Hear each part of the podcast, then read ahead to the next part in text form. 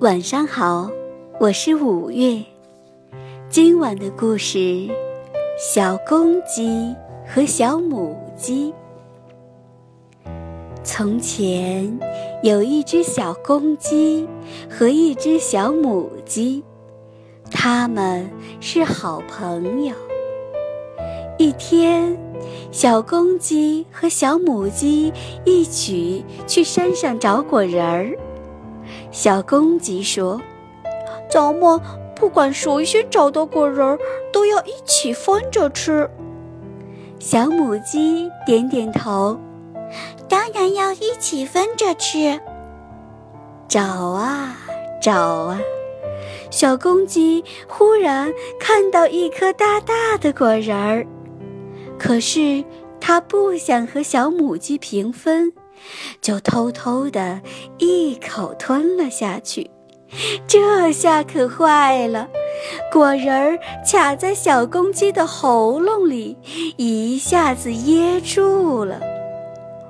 小母鸡，我被果仁噎住了，赶快给我弄点水吧。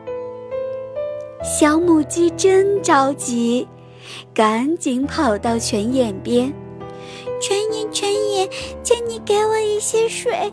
小公鸡被噎住了，没有水可活不成。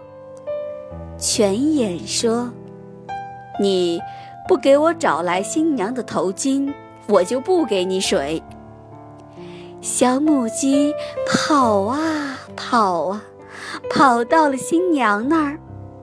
新娘，新娘，请你给泉爷一块头巾。泉爷才会把水给小公鸡，小公鸡被噎住了，没有水可活不成。新娘说：“你不把柳树上的花环摘给我，我就不给你头巾。”小母鸡跑啊跑啊，跑到了柳树那儿。柳树，柳树，请你把新娘的花环给她，新娘才会把头巾给泉眼，泉眼才会把水给小公鸡，小公鸡被噎住了，没有水可活不成啊！柳树说：“你不给我松土，我不给你花环。”小母鸡用嘴巴给柳树把土松得软软的，柳树很满意，就把花环给了小母鸡。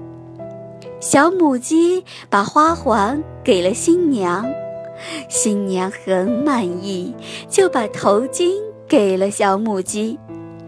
小母鸡把头巾给了泉眼，泉眼很满意，就给了小母鸡一杯水。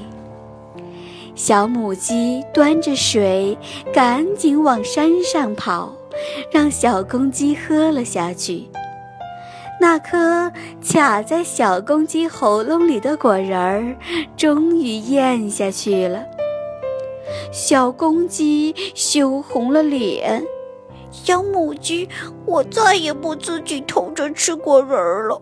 如果再找到果仁，我要留给你一半儿。